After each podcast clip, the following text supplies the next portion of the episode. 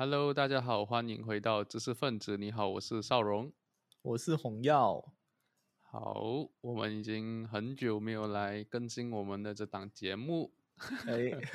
我也很久没有跟红耀一起来聊一本书。嗯，那我们今天要来来聊这本书呢，呃，它的名字非常的短，就叫做《仁慈》。嗯，人是人类的仁，然后慈是慈善的慈。啊，这本书是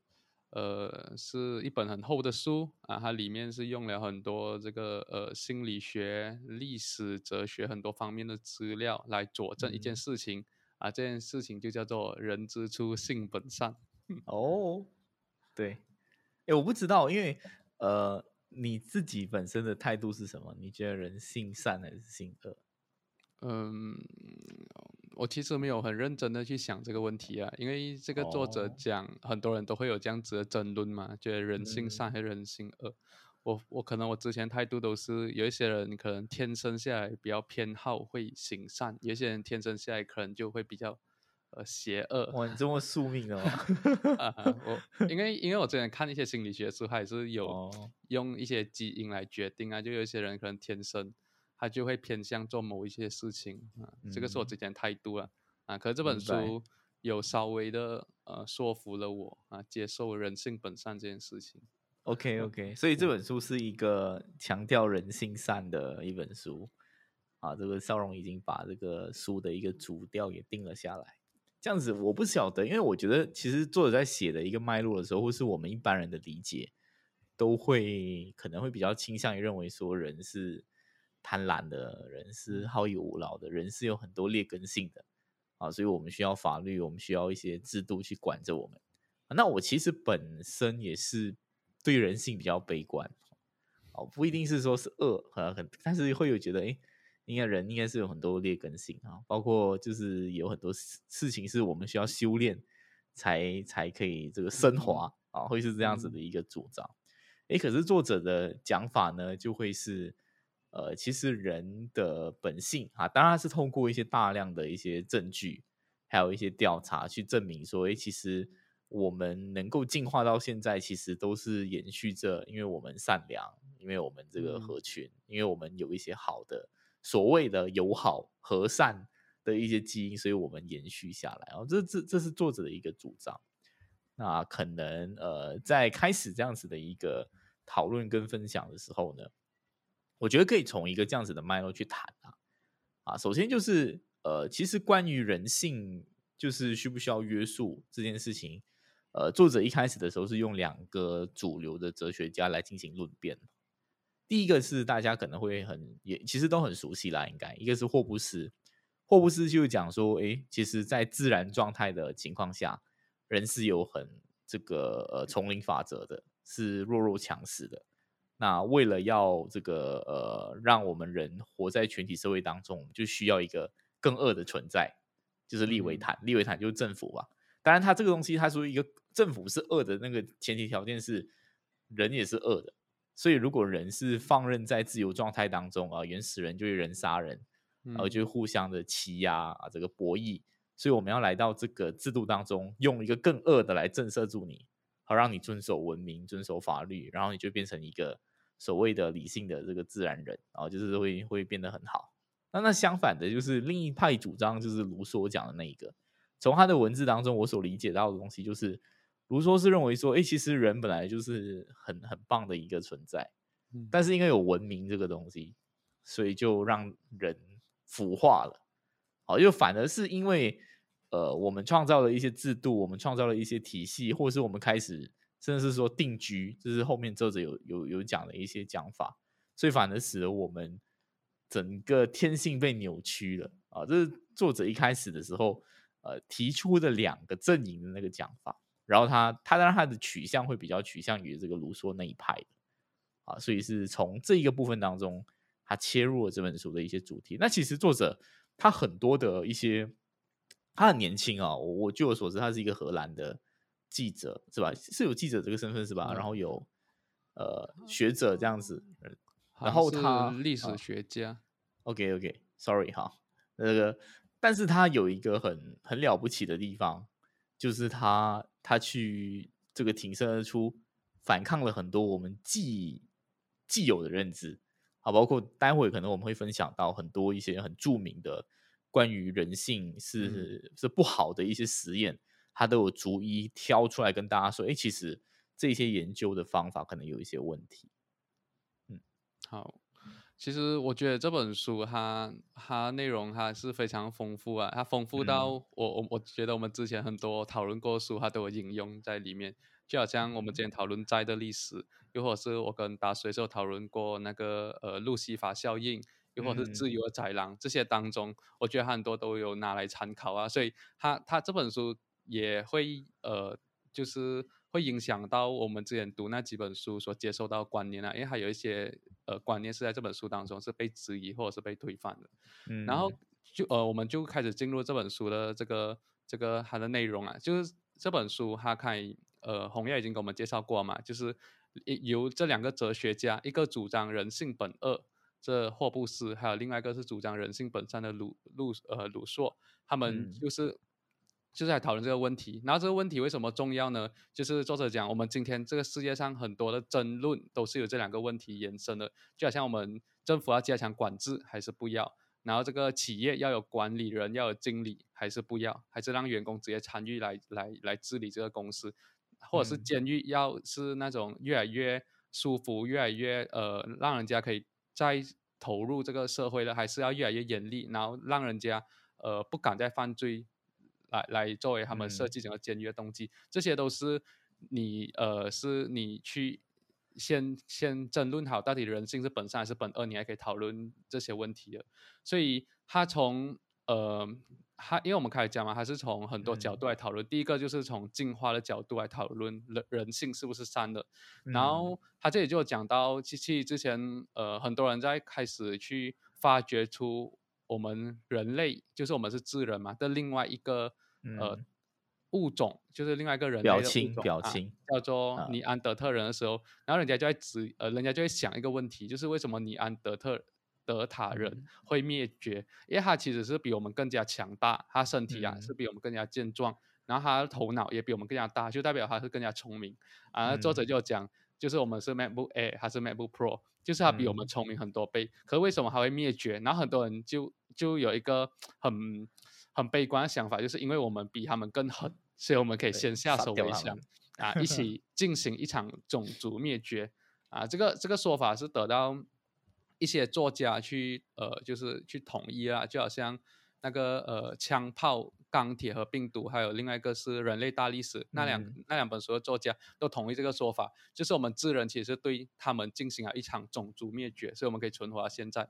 啊。可是个作者他就。用了一个实验为开端，然后，然后通过一个实验得一个结论，告诉我们，其实我们人类的进化，或者是讲我们智人的进化，是不是最最坏的人可以生存到现在，而是最善良的人可以生存到现在。然后这个这个实验呢，我我这个实验我应该也是有听过，可是，呃呃，这本书讲的比较详细啊，就是它是有一个呃苏联的科学家，他们就是为为了要证明，呃这些驯化疗动物。他们他们身上那些可爱的特性，就好像他们长得比较牙齿会比较没有没那么尖锐，然后他们的样子毛发也比较多，就好像比较像婴儿样子。他们这些可爱的特性到底是不是一种一种副产品？而这个呃这个呃这个是不是进化了一种副产品啊？就是他们驯化了动物，然后他就是他们一个科学家，他们就是去到苏联一个很边境的地方，就西伯利亚，然后去驯化当地的。狐狸还是狼啊？是狼是吧？好像是狼。狐狸银狐叫做银狐啊，银狐。然后就是他们就是在这银狐当中，又选一些看起来比较友善的狐狸。然后他们驯化了几代之后，那狐狸竟然慢慢已经变样子了，他们慢慢变成什么样子？就好像狗的样子，就是他们会对主人，呃，就是好像在那边呃撒娇，又或者是会回应主人的呼唤。然后，然后他们他们也。他们会也长得越来越像小孩，就是他们是不像狼一样，或者是不像狐狸一样，他们就好像进入了一种非常抗拒长大状态。然后作者他也是讲，他他他用这个实验来告诉我们，其实人的进化历史也是一样的。看我们人从以前啊是长得比较像猿，就是人猿，或者是好像猩猩样子，然后到慢慢越长越可爱，然后到现在这个样子，就是我们头会越来越小，然后牙齿也是越来越平，就不会那么尖利，然后我们人，呃，那个毛发也是越来越多，然后我们还会很多很可爱的特性，就像我们还会脸红这些，还有这些其实是证明我们人其实是最友善者生存的，就好像这些从狐狸驯化成狗的这个这个过程一样，所以他用这这一点来告诉我们，其实。呃，还有还还有，从进化角度来讲，我们会脸红是因为，呃，我们有羞耻心，然后我们有那个呃白眼球，是代表我们想要跟对方有更深的交流。像这些东西是其他物种没有的，而进化使我们保留这些特质，就是希望我们是呃是是，因为我们同我们是一个更加友善，然后我们也可以在这个群体生活当中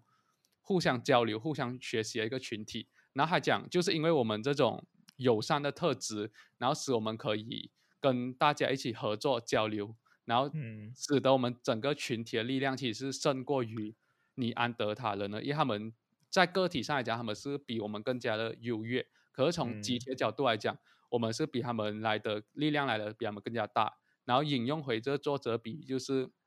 他们虽然是一个比较强大的电脑。然后我们虽然是一个比较呃小型的个人电脑，可是因为我们有 WiFi，我们可以 互相连接，所以其实我们我们串联起来的力量是比里安德塔人更加厉害的。所以就是在整个呃这个气候变迁的这个这个大环境底下，因为我们有团结力量，所以我们更能够去应对那么艰难的挑战，所以我们才可以存活到现在。而尼安德塔人就是没有办法做到这一点，所以他们就。在整个历史当中就退出了啊，这是这是第一个呃，他他提出人性本善的解释啊，他就讲我们人本来就是只有善良人才可以存活到现在啊。当然他之后会提到一些好像呃，在一些呃狩猎部落当中，如果你是一个不合作或不或者是一个呃坏人的话，你是会被淘汰出局的啊。他也是有举类似的例子啊，是是。我可能想要回来讲一下这个，也是补充一些些了啊。邵荣刚刚讲那个整个人类的进化史，因为其实刚刚我提到那个呃人类大历史的作者就是 Yuval Noah Harari 嘛，他在讲说，哎，为什么智人就是我们这个人种啦，这个相相对起尼安德塔人，为什么我们可以这个生存下来，是因为我们有那个语言嘛？他说我们有一个。就是可以互相协作的能力，我们可以超越这个一百五十个人，就我们可以创造出宗教，然后我们可以创造出一些信仰，然后有一个很强的协作能力。然后这个本这本书的作者其实是有去补充一个东西，就是他要做一个实验，就是说，哎，他就很想知道说，其实在一个呃婴儿的状态当中，人类有没有比那种猿猴聪明？哎，结果很惊讶的发现，其实一个应该是三岁这样子的孩童，如果你跟一个三岁的人猿比的话。他们去做一些智力测试，我们是比人猿还要差的。人类的 baby 是很笨，就比较笨的啊，比很多，甚至好像是比小狗还要笨，会有这样子的一些一些情形出现。可是有一个有一个指标是人类很强就是学习能力。好，所以他猜在里头的时候有去强调，这个社交能力其实是学习能力的概念。所以我们就是很很很倾向于。会去跟呃，可能是跟我们同胞，哎，看你会做这件事情，我们就去学习。那久而久之，这样子的能力就发展出，哎，你你你往后虽然大家的起点，呃，可能我们连猿猴都不如，但是后面的那个部分就是可以很急速的飞升啊，这是一个部分。然后呃，刚刚少人有讲嘛，就是脸红的这个特质是其实是很很特别的一个东西，其他动物都没有的，就是其他的动物可能在进化的角度都是适者生存。就是比较比力量大还是什么？但只有人类的这个这个这个状态，它其实是最友善者生存，有这样子的脉络存在，所以我们就一直呃在很久很久以前，所以就出现了所谓的那部落当中，因为我们都是可能游牧嘛，然后其实都是需要团体协作能力的，好，然后呃，其实，在那样的一个社会当中，有一些呃这个人类学家也有提出，那个时候是没有什么阶级之分的。对吧？就是，甚至是他们，如果你去参照一些，应该是有一些现代人去到一些原始社会的时候，他说，你们的这个孩子是由这个一男一女来管，但是在我们这一边，孩子是全部人来管，就是说大家没有分彼此，然后女性可能有一辈子有二十多个老公啊，也说不准。然后每个老公都会对那个孩子，呃，这个这个这个付诸于己，这样子，就是他们是一个很很协同合作，或者是说人类一开始的诞生其实并不像是呃大家所想象的原始人这样啊，就是说会一直会打杀打杀这样子的。其实反而很多时候是其实协作比较多。那唯一的打杀可能就是刚刚少龙有提到。如果有一个人他不合作的话，我们就会甚至他们那书里面那个比较残忍的讲法是用毒箭把他射死，因为我们是在一个团体生活当中，如果你是比如说我们在游牧的生活，然后你如果不遵守规则的话，会害到我们整个群体，呃，处在一个很危险的状态，所以所以大家会尽量的把一些不合群的人给剔除掉，啊，这就是作者从整个。呃，以前到现在的一个部分当中，去给我们揭开一个面纱，就我们总觉得说，哎，其实原始社会是很残暴等等的，呃，反而是我们是现代文明人才会有这些礼节。可是作者想要提醒的一件事情是，其实文明给我们带来的好处呢，也不过是近两百年的事情，因为在更早以前，其实文明就所谓的文明的那些生活，造就了可能就是男尊女卑。造就了所谓的有一些人是比较就是有有有权力的阶级，然后有一些人就是平民百姓，甚至有奴隶的诞生。但是其实，在文明以前，大家可能地位是更平等，女性可能是更自由的。好，所以作者有特别提醒这一点，告诉我说：，哎，其实这个东西有可能又侧面的去讲了说，呃，这个卢梭的这个设想是比较对的。然后，呃，这一些霍布斯啊，或是甚至还有讲到一些亚当斯密的一些想法，就是人。从这个自私跟自利的角度去出发的话，也会造成一些弊端。这个部分我们可能后面可以讲。嗯，好，那呃，我我就延续那个那个进化部分啊，因为我觉得它还是一个很挺有趣，让我们可以理解我们人类为什么会变成今天这个社会的一个一个，它提供一个解释啊，就是嗯，这个作者就问了一个问题，就是如果我们人类呃所所身处的这种呃。原始时代是那么自由平等，然后就好像我要开始讲性别之间也比较平等的话，那我们为什么要进入这个农业社会？然后为什么要变成像今天那么这个样子？就是有国王，然后或者是有一个领导人来掌控其他人。还有这个其实他讲他他是用他推测啦一个比较合乎逻辑的一个解释，是我们人类跌入了一个陷阱。这个陷阱就是在冰河期结束之后。那时候在这个尼呃迪格里斯河和尤法拉底河，就是那个两河流域那边，就是那个两河流 域那边，就是它出现了很多肥沃的土地，然后就使得人类觉得，哎，我们好像不需要到处游牧，我们随便在这里不需要什么耕种，又可以种出很多粮食，所以他们就决定在那边定居。然后那时候是一开始嘛，然后然后就他们又试试看开始进行农业耕种。那你知道这个时候？进行了农业耕种之后，人口又大量增长，然后使得呃越来越多人都定居在那边，然后那个人口越来越周密，然后这些农耕的人口呢，因为他们他们的农作物有限嘛，所以他们开始去去去呃攻击其他地方，就好像其他游牧民族，然后去征服啊其他人，然后所以就使得我们人类其实就从这个这个游牧这个模式就进入了呃农作模式。然后这个农农业社会呢，其实对于人类来讲呢，它是更加的不友善的，因为它造成了性别不平等，然后也造成了工作时间更长、更辛苦，然后也造成了我们不够营养。因为你以前是游牧民游牧模式的时候，你可以到处去吃野果啊、打猎啊，你就很各种各样的营养。可是现在你只能吃粮食啊，所以就只能吃白米那些，所以就造成了更更加不够营养。然后还有讲，因为我们人类定居了之后，所以我们的这个生活范围其实更加封闭，那也造成了我们就时常面对很多这些呃这些呃畜生，然后使得我们开始滋生了很多传染病、很多细菌啊。然后还讲，然后开始，然后后来呃，然后后来就有人他们其实是想要逃出这个地方，就想我我要过回以前生活，我总要过这农耕的生活。可是他们逃出来过后。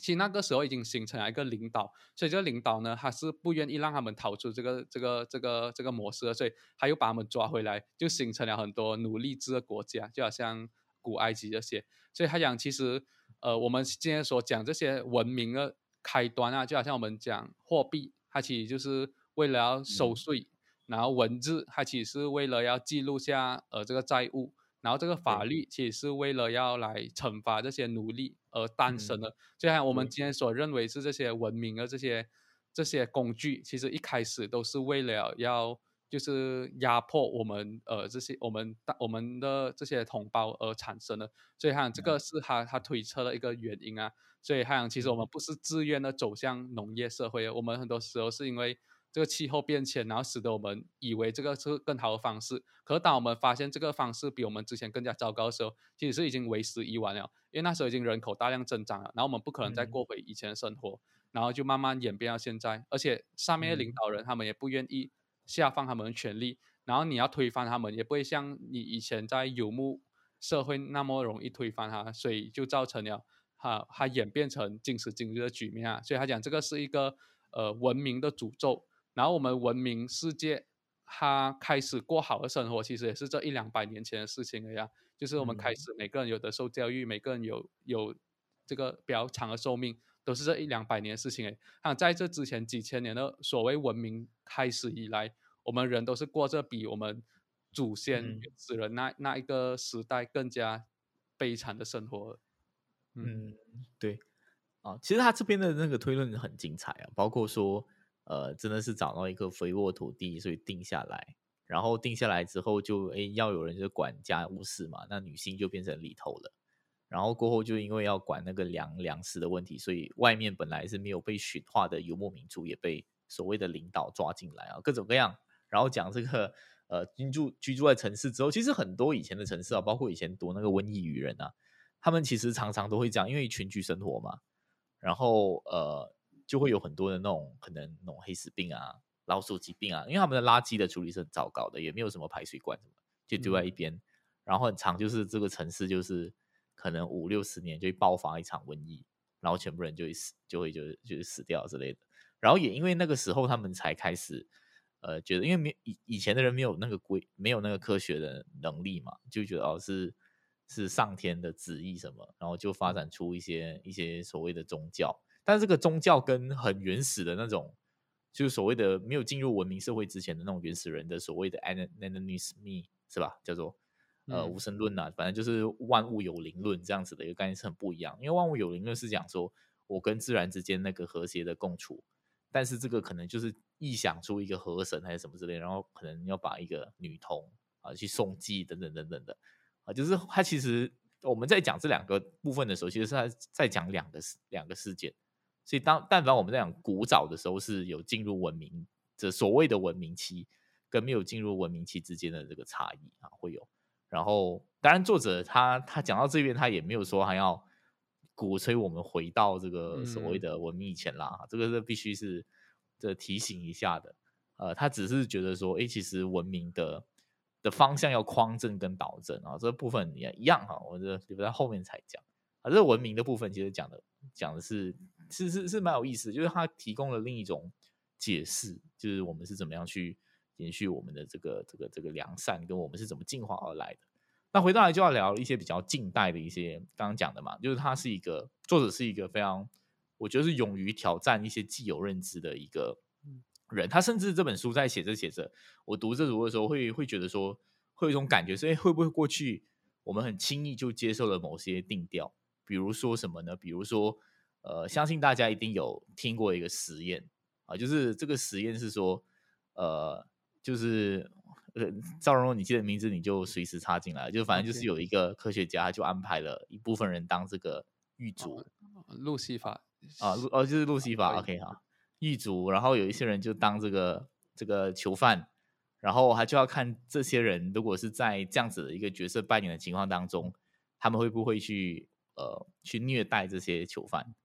好，这是一个很著名的实验嘛，然后大家的接受程度可能都会是说，哦，确实有这件事情，就是人如果是在那个环境当中，他只要穿上了那个呃那个那个那个官员的服装，他就去虐待那些囚犯这样子。但作者就提出，他就这很很仔细啊，当然我们只是听他讲，我是没有去去检验他的证据，但是他是说他他去看了那些档案之后，他发现说，哎，这个人有有这个夸大其词之嫌哦，还是说。这个本来这个囚犯，这个这这个所谓的那个呃狱主是吗？叫叫做狱卒，就是那个掌管囚犯的人呢，他们其实里头有安插了自己的人，然后其实他们是很不愿意去虐待那个囚犯的，只是因为呃这个里头有一个人就很强势，一定要他去虐待啊，所以他才他们才会有这样子的结果。然后那个囚犯其实也没有很痛苦啊，那很痛苦的那个感觉是因为他们是被被教唆说。呃，有一个人要考试什么之类的，很很仔细的，然后他要出去，但是那个人说不可以，他就在那边装，说他真的很痛苦，痛苦，然后就被呃被整个以某种方式流传下来，然后这个这个实验就大为震惊。但是若干年之后，其实英国的电视台有想要复制回这样子的一个场景，然后我们就找来，也是有人去扮演，但是少了一个东西，就是有一个人在做那个调控师，这样子就是操纵他们。结果就发现这个电视剧西北无聊，好，大家和乐融融，没有事情做，就大家就是啊打牌啊是什么之类的，就是就是一个很无聊的一个一个电视剧，因为它就是人本来会有的一个状态，大家会闲聊啊等等等等的，所以哎从此他就提出说，哎，其实大家所谓的那种性，就是人性本来就是很脆弱啊，甚至包括有一个是那个。呃，那个那个，我们在讲纳粹的时候讲平庸之恶嘛，嗯，啊，平庸之恶有延伸一个实验，就是也是有一个叫米格兰的人人嘛，他就是呃安排说，哎，那我们就做一个这样子的实验，让一些一些这个平平平白无故的人，就是呃给他一个做测验，给对象做测验，然后如果答错的话会电击他，但是这个电击其实是假的，他就是没有电的，但是那个人会演的很逼真。然后结果就发现说，那些按那个去 shot 他的 那个电极的那个那个平民，他其实是可以很残忍，残忍到很极致啊！但是其实他说这个实验同样是有被曲解，哦，他有还有一这样子一个诠释哈。那简单的讲哈，大家少荣可以补充，也欢迎补充，就是这些人之所以会一直继续下去，哦，呃，有一大部分是认为说这只是一个实验，然后其实。呃，有很多人呢，就是他他们之所以会愿意行恶，或是说会做所谓大家觉得服从权威，或是做错误的事情，其实他们的心地，或者说他们的初衷是要帮助这个实验啊，因为他其实有去分析，当这些这个测试者他他按不下去的时候，他要走的时候，那个旁边的人就会说：“哦，我需要你帮忙配合做这个实验，我们需要你的贡献。”这样。当他说出这样的话的时候，那个那个人是很愿意配合的，因为他一心就想着说我要帮助这个实验成功。但是如果那个人说，哎，我命令你不可以，这个你一定要做下去的时候，其实大部分人是会反抗的。也就是讲，这个这个测验本来是要去模拟一个，呃，我们在讲这个纳粹实验，就是说在一个权威的状况当中，人会不会服从权威嘛？啊，但其实整个结果恰好是证明说，人是会反抗的，对于这种命令式的语言，反而是。当你要求他这个行善的时候，他就会帮助你啊。反而没有论证这个人是对权威的这个服从，反而论证了人本身的友善啊。这是作者想点出来哈，就是有一些他觉得现在大行其道啊，但是其实是错的东西。当然，他这个原因他有归咎，这归咎的部分就跟我跟尚荣以前读这塔利波是很像啊，就是还有这个新闻媒体啊，总是喜欢讲一些耸动的东西。好，就就这种实验就被大家流这个流传很很久，但其实有一些相抗的一些反驳掉这些实验的报道，就无人问津啊。好，所以作 者到最后的时候，其实多一句话，他说尽量不要看新闻啊，啊，新闻都是荼毒你的 心灵的东西 啊。这里，啊，对，呃，这个部分我我也是呃，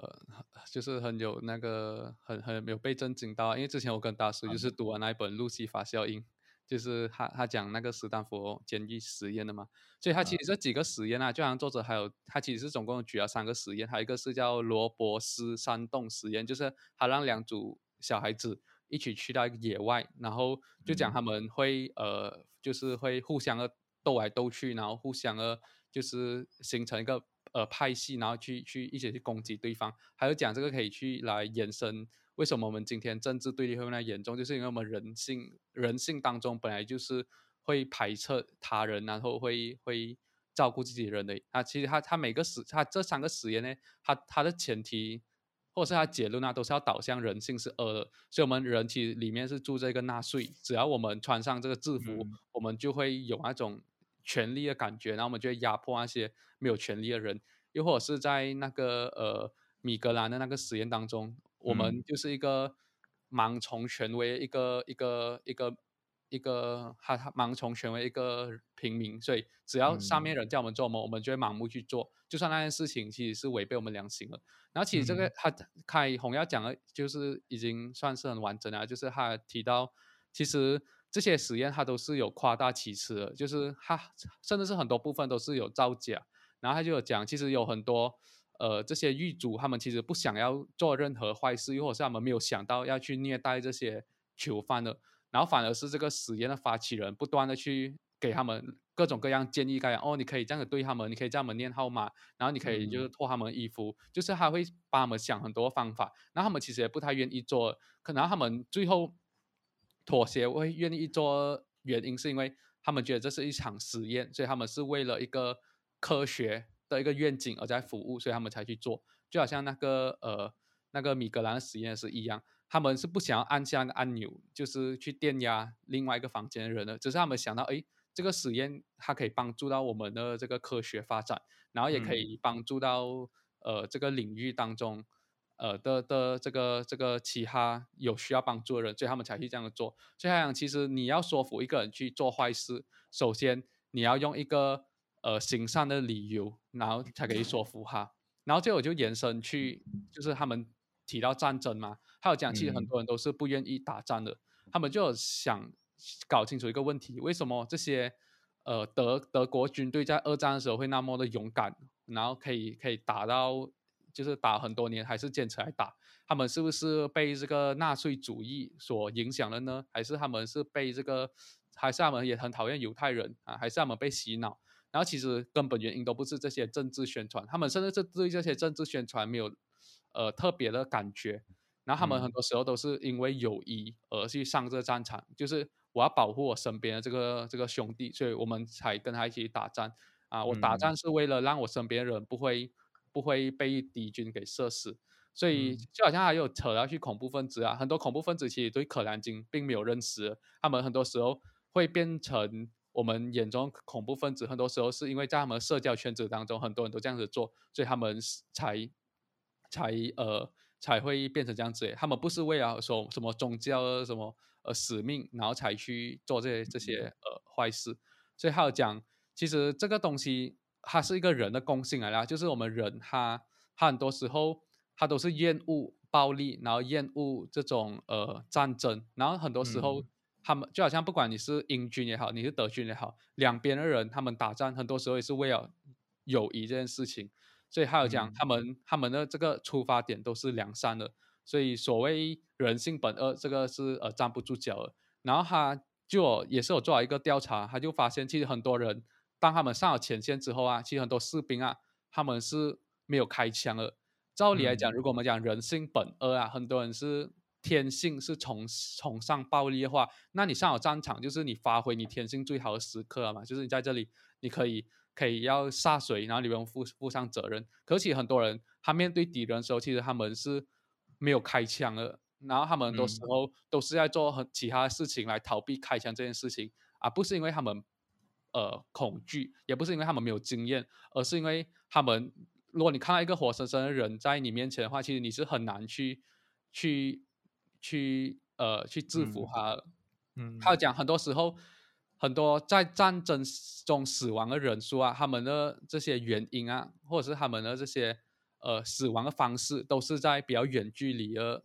呃这个这个远距离的这个嗯呃战争方式啊，像空军啊，或者丢手榴弹的。所以他讲，其实，在二战之后，其实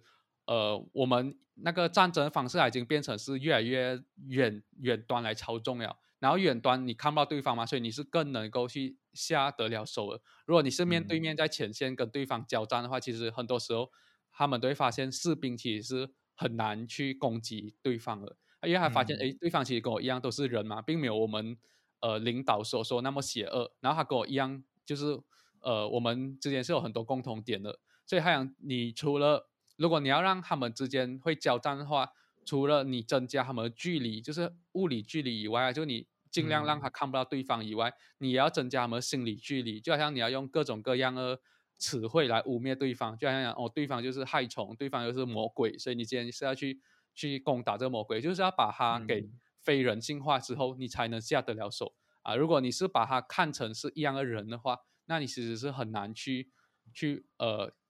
去去干得了坏事啊。然后然后我们呃，他这第二部分他还有讲到一个也是所谓新闻的一个一个丑陋的面相，就是他讲一个一个女生叫苏珊，她被谋杀时候，她那个报纸有讲哦，那个地方其实是有三十七个目击。目击的人，可是没有一个人站出来挺身而出。他其实真相不是这样子啊，他其实真相是当时是午夜时刻，就很多人都在睡觉，他们最多只是听到声音而已，甚至是有很多人是连声音都没有听到的。然后当他们从窗口看起来那个影子的时候，其实他们也以为她只是一个喝醉酒的女生诶，因为附近也是有酒吧嘛，就每次都很多人喝醉酒，他们没有想到是一个谋杀案，而且重点是，其实这个这个呃被害人他在死的那一刻的时候是有一个。他朋友从附近那边看到这件事情之后，他是跑下来去帮他，所以他其实死的时候不是一个人孤零零死在马路上面的，而是躺在他的朋友的胸怀呃中离去了。看这些事情呢，报纸还是没有登出来的，报纸只是登很耸动的标题，就是很多人见死不救，或者是旁观者效应。然后当这个当事人又或者是这些这些呃邻居他们接受采访之后，把那真相讲出来之后，其实。媒体他也不会去报道这件事情了，他也是要倾向于报道我们人本来就是恶的，然后每个人都是只顾自己的这种这种比较呃耸动的这种结论，因为这种结论才会吸引到更多读者来阅读。啊，所以他想其实这这一个部分就是媒体要负上的责任啊。没错没错，啊，所以就是啊那个刚刚就是在补充一个实验，就是讲那个旁观者效应，就大部分人都是很冷漠这件事情啊。啊，邵荣刚刚有提了，这这边我想延伸一个东西，是作者其实有提到，当然我们在讲人性，这是是他的主张，就是本来的那个模样，或是进化的角度，我们都是友善者生存嘛。呃，可是呃，其实人还是会会被影响啊，这个这个是肯定的，就是人性是是可塑的。然后他有一个讲法是，其实我们会被自己的相信所定义。好，就是他有去，好像也是类似做一个观察，就是因为现在的经济学就是讲说，这个每个人都是自立的，然后我们要充分利用这个自立，就是那个 Adam Smith 那个讲法嘛，就是我们不会为远方的那个哭泣声，呃，什么担心，但是会被你你手上那个手指割了一下，你就觉得非常的痛苦嘛，啊，所以其实，在很多经济学论派当中，就是要尽可能的利用人的这种自私，然后让就是多多方面的协作。然后他就有得出一个这样子的一个结论，就是，呃，那些来读经济系的学生，一开始的时候可能都是蛮善良的，但是后来的时候就会变得这个有一点这个邪恶这样子。哦，那邵荣是很常读经济的哈，你你认同这样子的一个观点吗？只是会自证预言呐。讲到讲白一点点的话，对我我觉得这个这个某种程度上来讲是成立的啊，因为。呃，我我一开始读经济学之后，我也是很倾向于用很多，就是怎样去你你去做一件事情的时候，你会想这件事情讲利于自己的角度去思考啊，包括你要讲说服人家，你会讲哦这件事情要讲帮助到他，然后使他愿意做这件事情。然后我一开始的时候确实是有跌入这样子的陷阱啊，所以就是你不可以只读经济学的书啊，你要你要读 你要读多一点人文的书，保持你那个初心。好。然后其实讲到，哎，那为什么这个社会当中似乎就是一些比较，呃，当然或是这么讲啊，就是我们虽然作者的一个论调是大部分的这个这个进化论的角度来，或者说我们整个人类这个演变来说是友善的人是居多的，哎，这个就造就了他好像有一个这样讲嘛，就造就了那一些比较不择手段，然后比较厚颜无耻啊，因为我们讲人会脸红嘛，所以我们不耻于做某些事情嘛，但那一些羞耻心特别低的人呢，他就会。这个这个就会成为所谓的君王或者领导啊，甚至其实作者也有抨击一本经典，就是马基雅维利的君主论。马基雅维利就是讲那个 real politics 嘛，就是一切你要做统治者的话，你必须毫无廉耻心，毫无道德感啊。然后这本书的本来的一个小标题是那个马基雅维利写，他就说我我心中这个怪诞的想法，就他营造的那个那个感觉，就是其实这本书是一个人，他就是心中有一些啊这个一些小邪恶的部分，然后大家就把它崇拜成为经典这样，然后君主就以此来去治国。但实际上，他的他认为说，以这样子治国的君主是不可能的，因为我们是不可能去接受这样子的一种领导嘛。但凡哪怕是我们进入文明社会当中，我们接受领导，其实就是我们可以接受一些所谓跟我们天性有抵触的事情，都是有理由的。就是很像以前的时候，为什么君王或者是谁，他们一定要有所谓的合法性啊？我是我是怎么样怎么样怎么样，或是在。可能在以前中国时候要有一个德政的概念嘛，就是你要爱民如子，你才可以成为这个君主嘛，都会有这样子的一个概念，不然就会有革命嘛，不然就会有起义嘛。其实也是源自于我们对于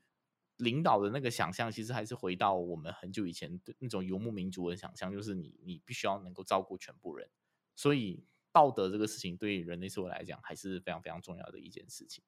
啊，这是后面他在解释一些现代社会的一些运作当中，他给的一些解释。啊，但是呃，来到现在啊，就我觉得呃，少荣前面的点题特别对啊，就是现在包括我们经历了很多一些职场的管理，我们现在社会已经开始在慢慢的反思，我们过去文明的导向很奇怪嘛，就是有一些这种人性的这种设定，包括罪犯就是要这个呃用这个威慑的方法，然后避免重犯，但是我们就很少去强调可能是呃跟社会做修复的这个部分，但现在我们。呃，当然，监狱的部分就会有更强调说，让这个犯人重新接轨，或者在职场的部分当中也会强调说，我们不要这种机械式的管理，不是流水线式的管理，而是让员工有更多自主的空间。啊，这都是我们近代社会当中有的一些转向。嗯，当然，作者也提了他的，他认为说，我们可以怎么打破这个僵局？那当然，那个僵局像我们刚刚所讲，绝对不是叫大家放弃既有的。所谓的文明的成果跑回去那种生活，而是怎么样去做调整？这是作者的一些主张。嗯，好，所以呃，我们就大概来来来提一下这个最后部分啊，就是这个作者他其实做一个部分，他他的那个章节是叫做新的现实主义，因为他为什么叫新的现实主义？因为其实很多人讲，呃，人性本善这个事情呢，它本身是一个理想主义，就是你只有在你。很很完美的情况下才会出现的一个事情，就是它是生活中跟生活中现实是是不接轨的，就是不一样的。可是它其实，如果我们证明啊，人性本善是一个呃，我们是一个我们人的一个天性来讲的话，这样人性本善这件事情，它就是一个现实主义。所以他来讲，呃，这个章节是叫新的现实主义，是讲我们要讲呃，就是。就是在这个人性本善的这个前提下去重新构造我们的这个民主制度，又或者是我们的职场文化，又或者是我们这个对于小孩子的教育也好，啊，要怎样去重新的建构？然后他这里呃，我也不是记得很清楚，所以就大概提一两个啊，就是讲在民主的制度当中，因为我们之前都会假设人性是恶的，所以我们会希望有很多的政治家，又或者是领导，就是来管理这这些公民，所以。会发展出所谓的代议式民主。所谓的代议式民主，就是我们不相信人，呃，是善良的，我们不相信人是有能力管理国家，所以我们人才需要去投票，选一个比较有能力的人，一起一起组成一个议会，然后来管理这个国家。但，可是如果我们觉得我们相信人性本善的话，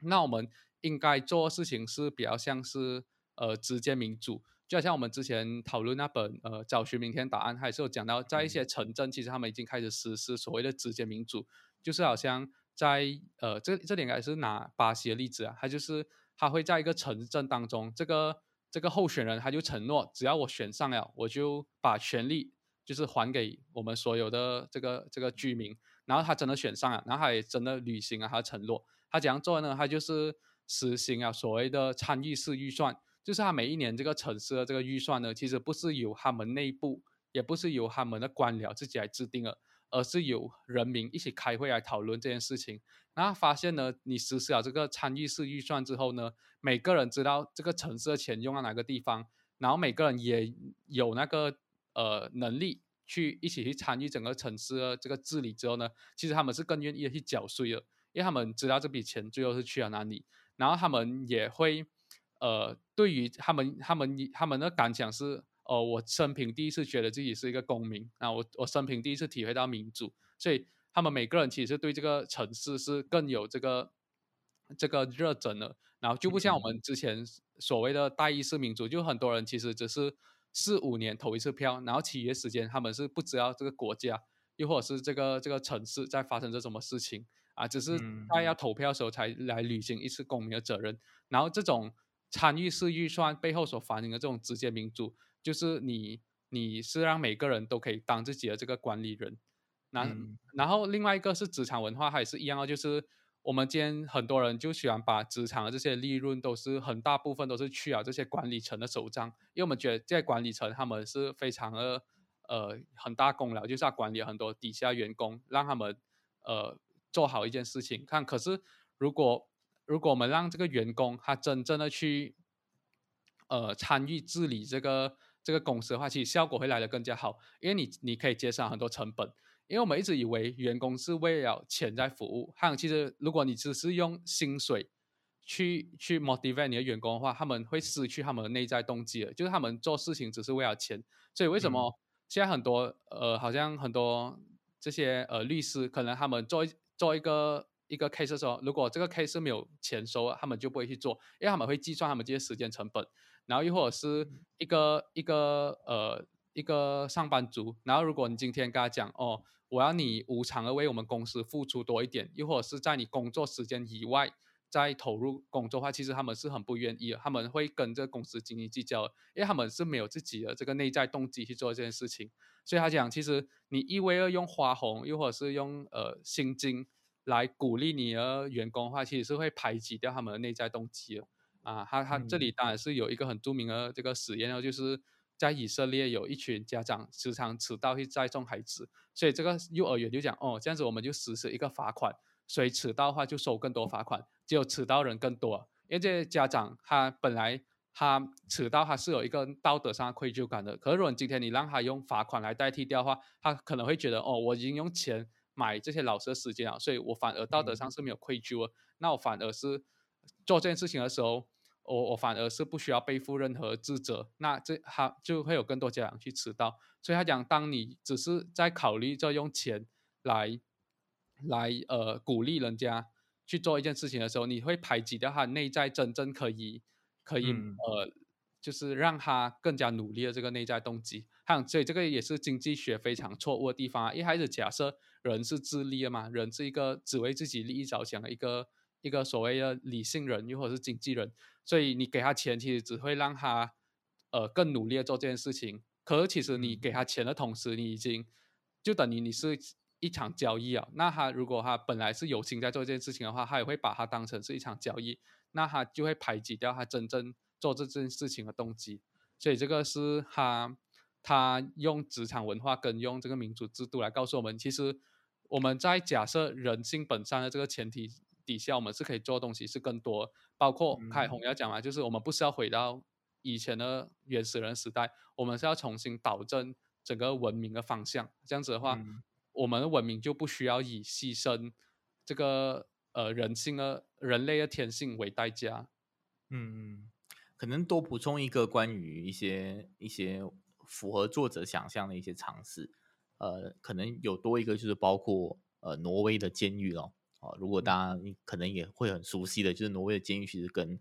呃是是全世界最幸福的这个监狱啊，里面就像酒店一样，跟你的日常家居其实没有太大的分别。然后这个狱警跟这个囚犯其实都是朋友，好，他们就是一个很平等的方法来对待他们。而结果就发现说，这一些的重犯率只有百分之二十，但是如果你是比较起可能像美国这样子的一些监狱。他们是用一些比较这个粗暴跟威慑的一个状态去去去去去管制他们的话，这些人的重犯率是远远高于超过百分之五十的啊，就会有这样子的一些现象出现啊，也同时印证了作者觉得说，我们假设呃人是向善的是能够改正的这件事情是极其重要的一个角度。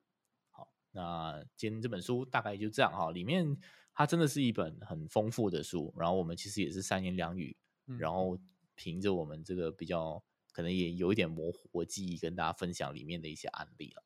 但是有很多精彩的部分大家是很值得推荐大家去去看一看叫仁慈这本书一个荷兰的作家。好那我们今天就跟大家分享到这里，我们下期再见。好，拜拜，下期再见，拜拜。